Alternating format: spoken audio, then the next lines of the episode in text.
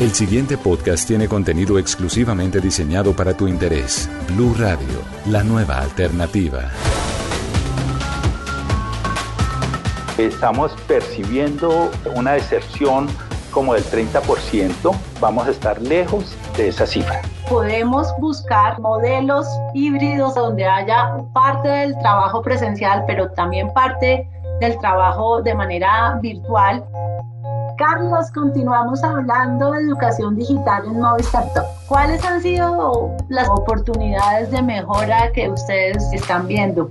La Tadeo tiene un gran interés. Tuvimos la discusión de la necesidad de ir incursionando en temas virtuales. De hecho, tenemos montado un equipo importante en eso, compuesto pues por técnicos y por profesores se elabora un, programa muy específico donde lo virtual cumple una función, pero también tienen que ir a la universidad. Para el año entrante, dos días de los cinco de la semana se tengan las clases virtuales, mm, promovidas y montadas desde la universidad para nuestros estudiantes. Eso, pues, eh, creo que es un gran aporte para que eh, las personas puedan eh, matricularse y tengan más libertad en sus cosas, en sus actividades profesionales o laborales y sobre todo que les queda resuelto un gran problema que tenemos en la ciudad, que es la congestión en la movilidad. Sí hemos entendido, es que es muy diferente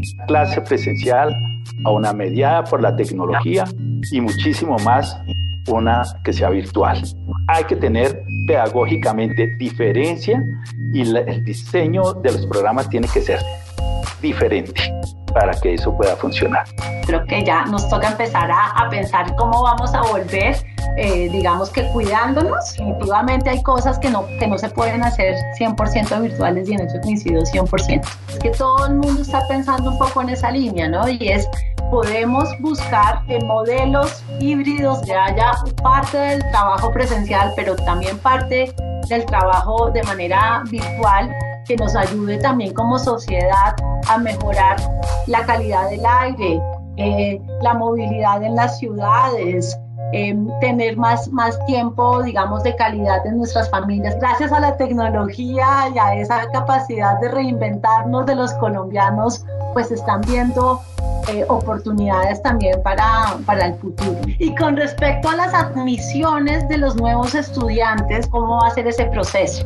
El proceso es el mismo que se hace en presencialidad normal con un calendario, con unas fechas de inscripción, eh, con unas fechas de matrícula. Pues esto pues un poco sujetos a las condiciones financieras de las familias. En cuanto a antiguos, que abrimos la matrícula de antiguos, que estamos percibiendo eh, una deserción como del 30%, dadas esas circunstancias, resulta que la deserción no va a llegar, vamos a estar lejos de esa cifra. Planteamos toda una política de colaboración para el pago de la matrícula, por ejemplo, eh, eh, reducción en un porcentaje del valor de la matrícula para todos, del 10%, esto como un aporte de la universidad a las familias de nuestros estudiantes. Con una fundación muy cercana a la universidad, pudimos desarrollar un programa de becas,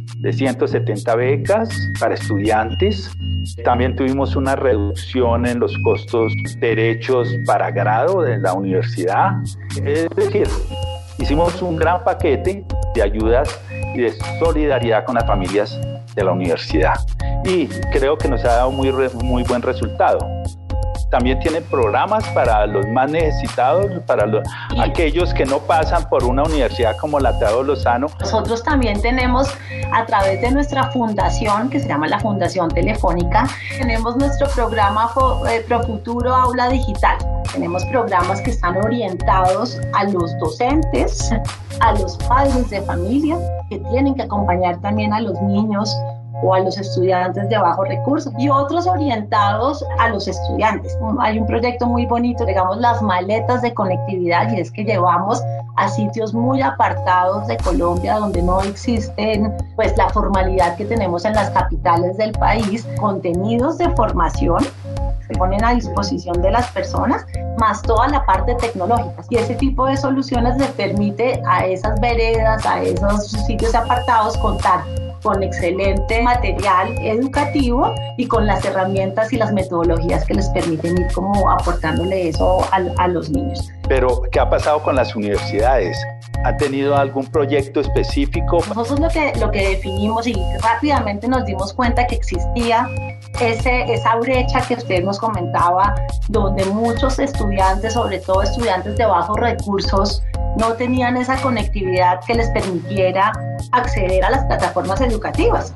Entonces, eh, rápidamente con todo el equipo comercial y el equipo técnico nos pusimos a pensar cómo podemos nosotros aportar y acercarnos a las universidades y a las instituciones educativas eh, y de la mano construir algo que nos permita darle acceso a esas personas eh, de bajos recursos. En, en, ese contexto diseñamos unos planes móviles que le permitieran a las universidades entregarles esa conectividad a los estudiantes, pero asegurando que los datos que le estábamos entregando a los estudiantes se utilizaran realmente para el fin que lo estaba adquiriendo la institución.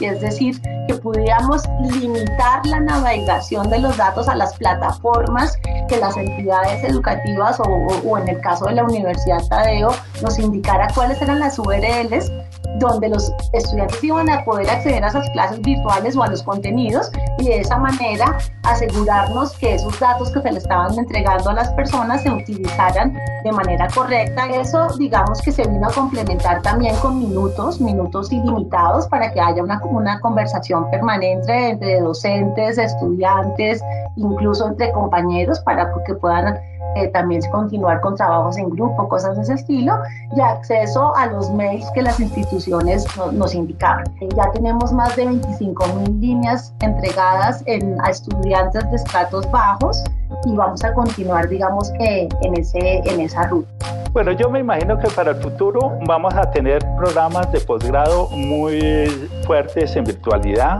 entre, para el pregrado, sobre todo en el nocturno, con una fuerte incidencia de virtualidad o de mediación de tecnología para nuestros programas de pregrado. Para el semestre entrante tenemos todo un sistema de alternancia, desde luego para que los estudiantes puedan asistir en las clases que se puedan dar con mediación de tecnología. Esas todas las clases quedan iguales, un poco lúdicas, un poco eh, complementarias. Eso es lo que vamos a hacer para el segundo periodo de este año. Tenemos nosotros eh, y las ponemos a disposición una cantidad de soluciones para, para controlar, digamos, el distanciamiento social. Es una tecnología que a través de sensores, por ejemplo, cámaras, nos permiten tener el conteo de aforos. Y eso está conectado a bases de datos que en tiempo real van monitoreando y van mandando alarmas que se pueden configurar de acuerdo, digamos, a los protocolos que haya definido la universidad y permiten, digamos, que asegurar que se cumplan todas estas normas de bioseguridad que nos permiten volver a la normalidad, pero digamos que cuidando nuestra salud, la salud de nuestros estudiantes, de nuestros empleados. muchas gracias, Carlos, por, por haber compartido este espacio con nosotros, por compartirnos todo lo que viene adelantando la universidad. Carolina, muchas gracias por la invitación. Creo que ha sido un escenario muy especial para mostrar un poco lo que hemos hecho con la seguridad que la tecnología de la información seguirá siendo y será aún más eh, importante en la educación en nuestro país y, y en el mundo entero. Para más contenido sobre este tema y otros de tu interés, visítanos en www.bluradio.com. Blu Radio, la nueva alternativa.